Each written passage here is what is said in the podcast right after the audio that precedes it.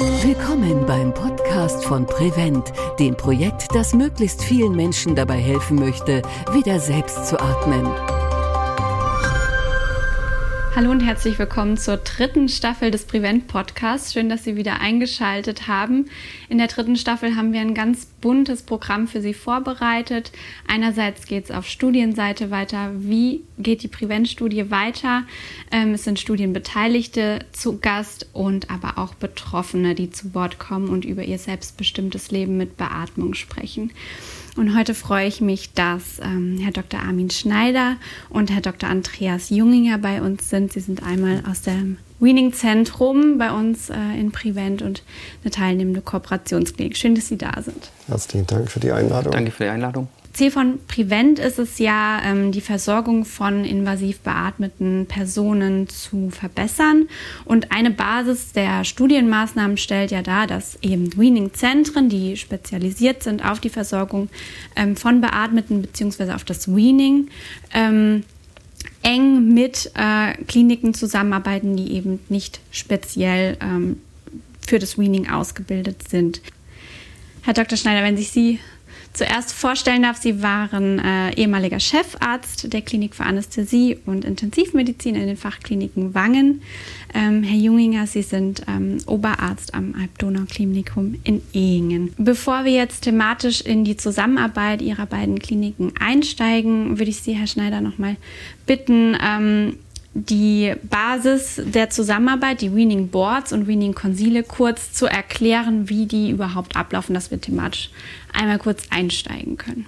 Also in der Regel verläuft es das so, dass die Kooperationskliniken Patienten screenen und nach dem Screening diese Patienten ein Prognosemodell durchlaufen. Wenn das Ergebnis dieses Modells ergibt, dass es sich um einen Hochrisikopatienten handelt, dann wird, werden die Stammdaten bei uns angemeldet mittels äh, dieser elektronischen Vordrucke. Wir nehmen dann in der Regel telefonisch Kontakt auf mit, dem, mit der Kooperationsklinik, vereinbaren ein Weaning Board, das wir mittlerweile auch meistens telefonisch abhalten und ähm, machen dann im Anschluss auch einen Termin aus für ein Weaning Konzil. Das heißt, wir fahren hin, schauen uns den Patienten an, setzen uns zusammen, besprechen diesen Patienten und im besten Fall können wir der Klinik helfen, im weiteren Weaning-Prozess eine Unterstützung zu leisten. Und bevor wir auf eben diese Zusammenarbeit, die Sie gerade beschrieben haben, zu sprechen kommen, ähm, Herr Dr. Jungiger, ähm, es interessiert mich äh, zu Beginn, wie kamen Sie denn dazu, ähm, mit Ihrer Station, mit Ihrer Klinik ähm, bei Prevent mitzumachen? Gut, wir sind ähm, von der Prevent Studiengruppe angeschrieben worden und für uns war das natürlich unglaublich interessant. Ähm, wir konnten natürlich diese Expertise des Wiening-Zentrums natürlich zu uns in die Klinik holen und für uns war vor allem dann auch ein Lerngedanke eigentlich die Hauptmotivation. Plötzlich eigentlich diese Alltagsprobleme, die gibt es ja immer bei diesen Patienten und plötzlich dann mit den Experten zusammenzuarbeiten in unserer Klinik am Patientenbett, ich glaube, das ist einmalig und das war für uns eigentlich klar, dass wir das auch sofort wahrnehmen möchten, diese Möglichkeit. Wie sind Sie denn in der Klinik vorher, ähm, vor der Teilnahme an Prevent, ähm, mit dem Weaning umgegangen? Ja, wir haben natürlich auch Weaning-Protokolle bei uns auf der Intensivstation, ähm, die wir eigentlich auch standardmäßig einmal pro Tag, ähm, also mindestens einmal pro Tag ähm, anwenden. Und es war aber häufig so, dass diese Patienten ohnehin relativ frühzeitig dann auch ähm, in der Lungenfachklinik Wangen meistens auch angemeldet worden sind, auch in der Vergangenheit schon. Also diese Kooperation ähm, besteht, glaube ich, schon ähm, seit längerem. Gab es auch Kontakt zu ähm, weiteren Spezialistinnen? Oder? Außerhalb der Klinik? Ja. Nein, hatten wir so nicht. Herr Schneider, ähm, können Sie uns beschreiben, wie die Zusammenarbeit mit der Kooperationsklinik ähm, aussieht genau? Vor Prevent oder jetzt im Rahmen von Prevent? Gerne beides. Gerne beides. Na gut. Wir haben natürlich als äh, zertifiziertes Weaning-Zentrum eine standardisierte Anmeldung. Die kann man aus dem Internet runterladen. Da sind die Kontaktdaten drauf. Das ist ein einseitiges Blatt, das wurde ausgefüllt, dann wird es in der Regel aufs Fax gelegt, ist bei uns gelandet. So, dann war es zunächst mal auf dem Schreibtisch, äh, auf einem Berg von mehreren Anmeldungen. Und äh, je nachdem, wie wir Platz hatten, haben wir dann die Anmeldungen durchgeguckt, die Kliniken abtelefoniert und dann einen Patienten übernommen. Vorher hat man kurz telefonisch sich besprochen und da kam der Patient zu uns. Die Kollegen waren meistens nur vom Telefon als Namen bekannt, also relativ anonym. Und das hat sich ja jetzt mit Prevent äh, extrem geändert. Wir fahren hin, wir lernen uns kennen, wir reden miteinander, wir führen äh, kollegiale Gespräche. Und bisher habe ich das als sehr angenehm und sehr wertvoll empfunden. Der Kollege aus der Kooperationsklinik stellt uns den Patienten vor, wir gucken uns das gemeinsam an und wie gesagt, wenn wir Ideen haben, wie man den Meeting-Prozess voranbringen kann, dann ähm, tun wir das natürlich kund. Und wenn es dann äh, eine schwierige Geschichte ist bei bestimmten Patienten, dann übernehmen wir diesen auch zu uns ins Screening-Zentrum und betreuen ihn dann dort weiter. Wie würden Sie denn den Aufwand beschreiben? Wie hoch oder niedrig ist der Aufwand, der jetzt auf Sie zukam? Also ich glaube, die äh, Kooperationskliniken haben den größeren Aufwand. Die Winning Boards, sei es jetzt telefonisch oder über Videokonferenz, das ist kein großer Aufwand. Da setzt man sich zusammen, macht einen Termin aus. 20 Minuten, 25, manchmal 30 Minuten, dann hat man das meiste besprochen. Aufwendig für uns sind natürlich die Konsile, weil dann muss ich mich ins Auto setzen, hinfahren. Nach Ehingen brauche ich anderthalb Stunden. Noch die weitere, der weitere Außenposten wäre dann noch Blaubeuren, da brauche ich noch ein Stück länger. Ähm, das ist für mich so der Punkt, wo ich denke, ob das in Zukunft auch machbar sein wird, äh, bin ich noch bin ich mir noch nicht im, im Klaren darüber.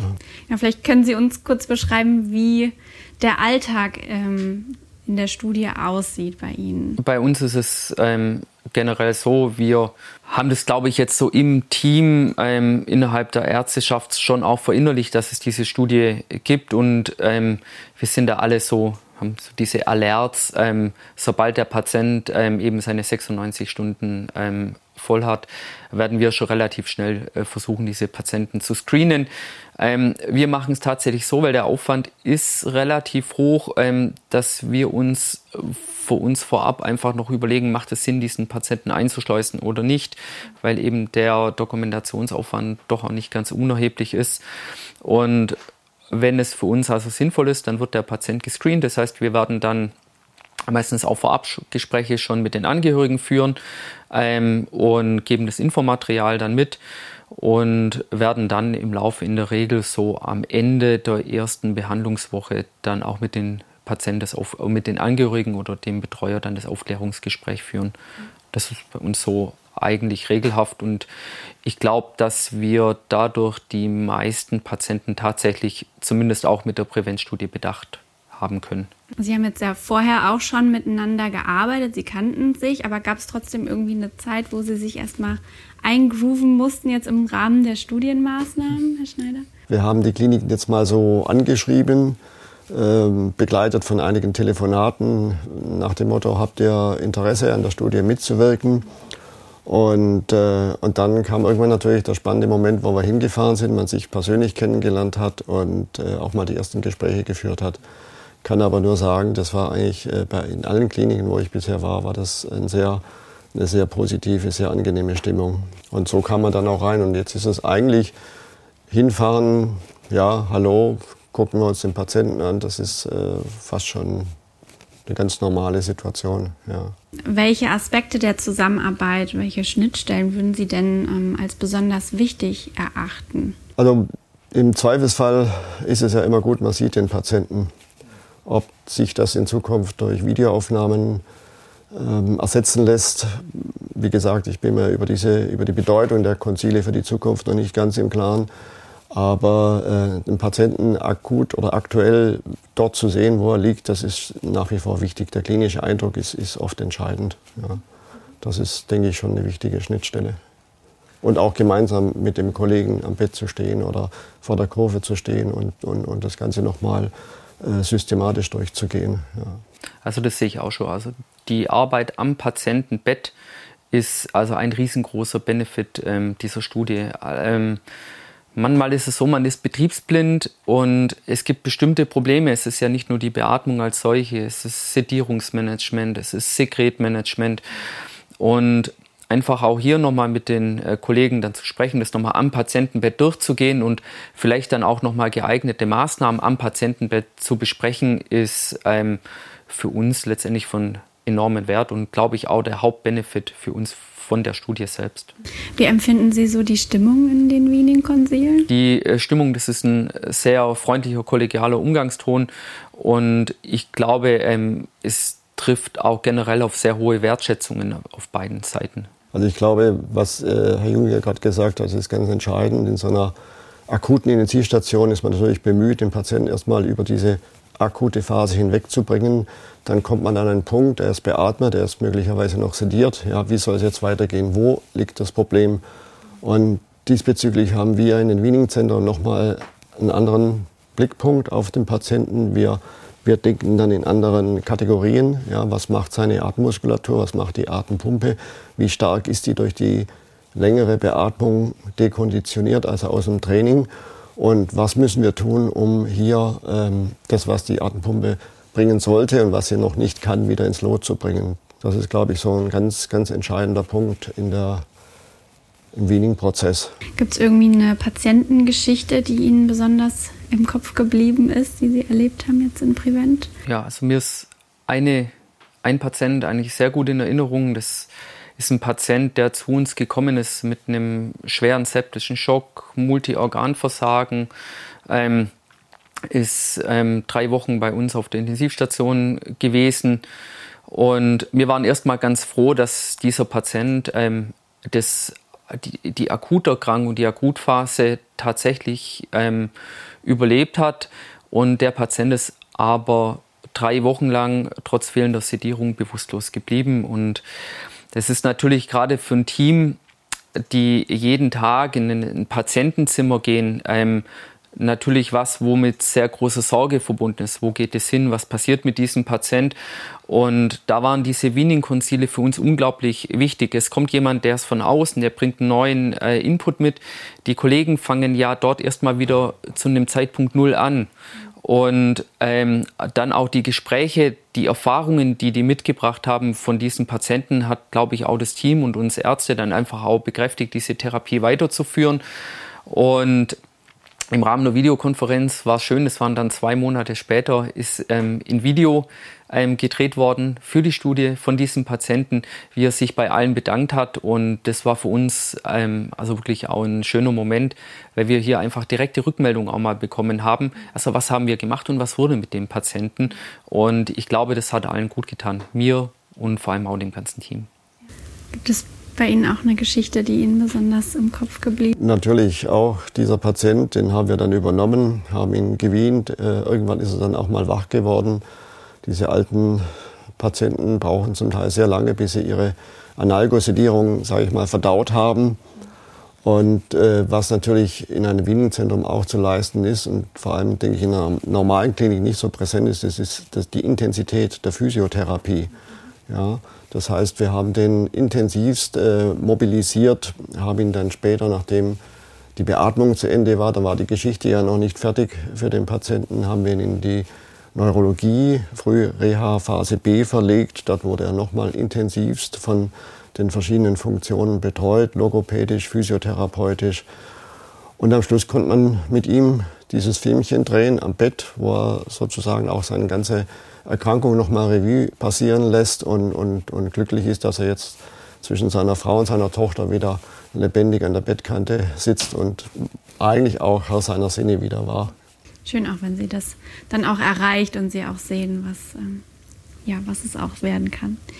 Hat sich denn oder hat sich denn irgendwas an der Zusammenarbeit innerhalb Ihres Teams ähm, aufgrund der Zusammenarbeit ähm, jetzt konkret mit Herrn Dr. Schneider und seinem Team ähm, verändert in Bezug auf das Weaning? Ja, also die Zusammenarbeit, die Inhalte sind, glaube ich, anders. Und wie Herr Schneider das ähm, schon gesagt haben, also ich glaube, man geht zum einen nochmal anders hin. Man versucht ja diese Kategorien, die werden ja auch nochmal systematisch durchgesprochen. Was ist die Kapazität des Patienten? Was kann der Patient? Wie trainiert man den Patient?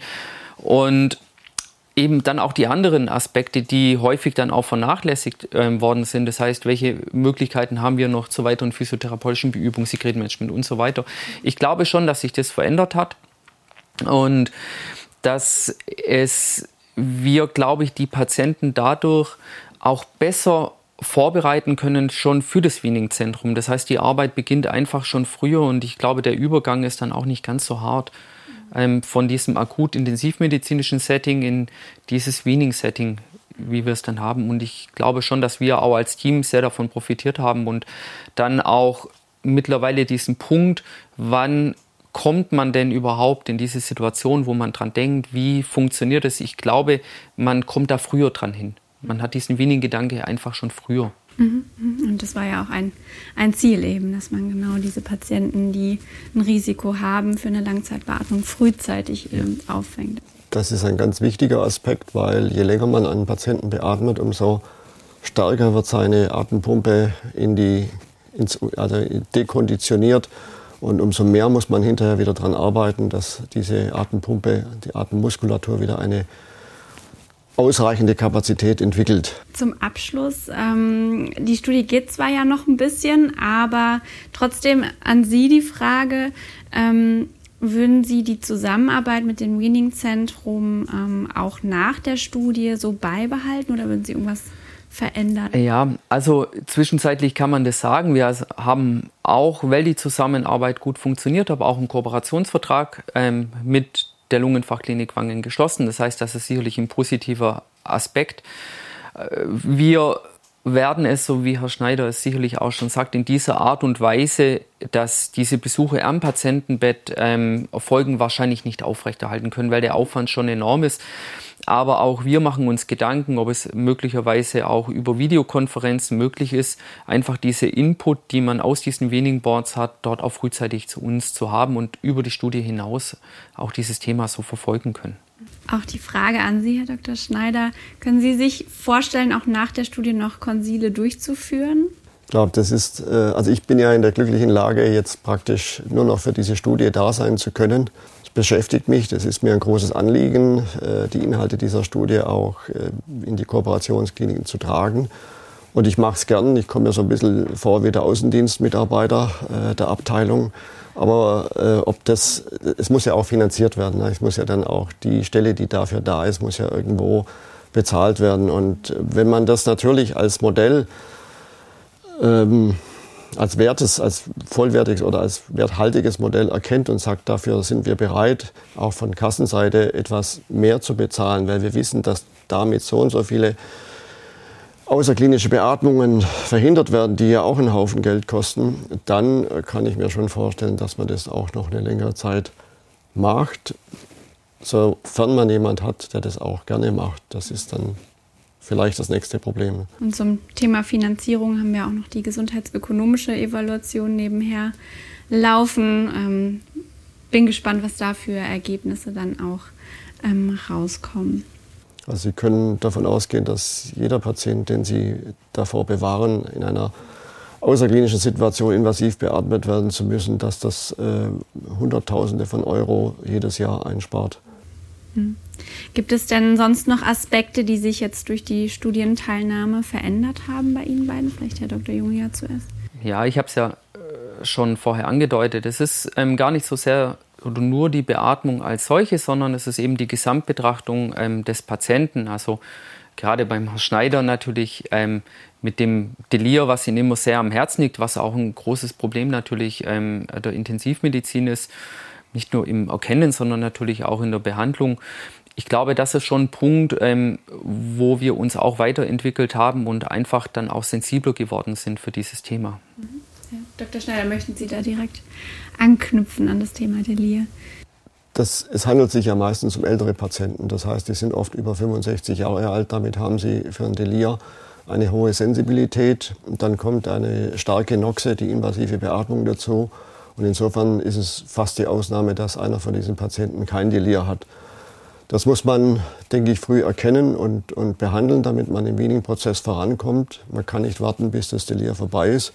Und alles, was man Gutes für das Weaning tut, ist auch gut gegen das Delir. Das ist so die zentrale Botschaft, die ich immer gern in, in den, den anderen Kollegen vermitteln möchte fangt an, bewegt ihn, kommuniziert mit dem Patienten, äh, trainiert ihn in seiner kognitiven Funktion, in seinen Leistungen Und, äh, aber das sind, das sind Begleitmaßnahmen, die einfach dazugehören, genauso wie ein Sekretmanagement oder äh, im weiteren Verlauf dann eine, eine logopädische Beübung.